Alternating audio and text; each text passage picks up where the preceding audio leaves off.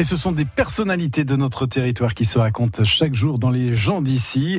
Et c'est le navigateur nantais Armel Tripon euh, qui est à l'honneur avec Attica Zero. C'est en 2003 qu'il effectue sa première grande transatlantique et qui gagne la mini transat. Une victoire en forme de miracle. Il y avait un cargo qui était au mauvais endroit au mauvais moment.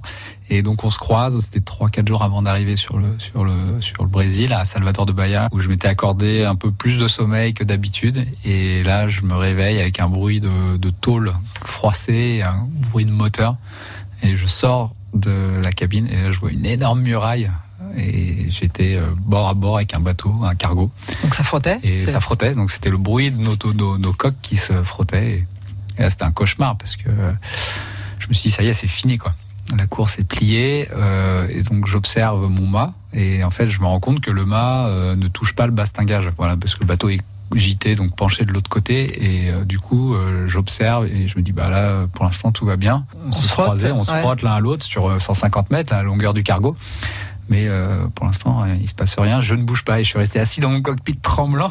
Et ça voilà, doit durer on très, très séparés. longtemps, ça. ça. a duré une éternité. Et euh, je me dis merde la sortie comment ça va être avec le remous des hélices et autres. Bon finalement pas de mal. Et voilà. Et le cargo part il fait sa vie de cargo. Et moi je continue. Et là je regarde mon bateau je fais le tour. Et j'ai euh, trois égratignures un tout petit truc de cassé. Mais voilà l'intégrité du bateau est pas est intacte. Le mât est intact euh, donc je repars de plus belle et je gagne cette course trois jours plus tard. Donc c'est incroyable. Elle avait un goût particulier quoi celle-là. Ouais ouais ouais elle était euh, voilà.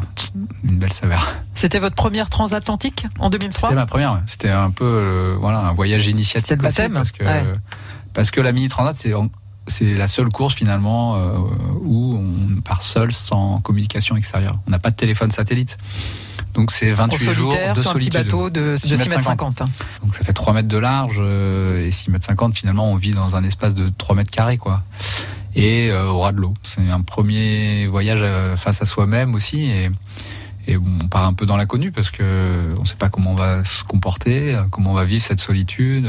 Et voilà, moi ça a été une vraie révélation à nouveau, c'est-à-dire qu'il y avait un, vrai bien-être sur l'eau et l'envie aussi d'aller plus loin. Donc c'est dans ces moments-là que sont construits finalement le, ce que je ce que je réalise aujourd'hui. 17 ans plus tard, là vous êtes à votre 20e transatlantique avec euh, cette fois-ci la, la route du Rhum que vous avez gagnée euh, l'année dernière.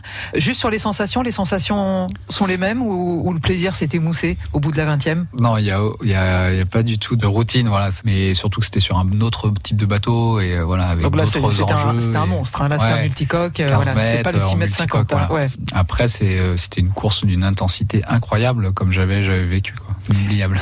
Et le navigateur Armel Tripon se prépare à regoûter à l'intensité absolue en se préparant euh, pour le prochain Vendée Globe, dont le départ sera donné euh, le 8 novembre 2020 au Sable d'Olonne. Et si vous voulez suivre les aventures d'Armel Tripon, hein, ce navigateur nantais, vous pouvez aller sur son site armeltripon.com. Les gens d'ici, c'est à réécouter et à podcaster hein, sur notre site francebleu.fr. Allez, restez avec nous dans un instant. On poursuit la matinée avec Cindy Lemaire et ses indices sonores.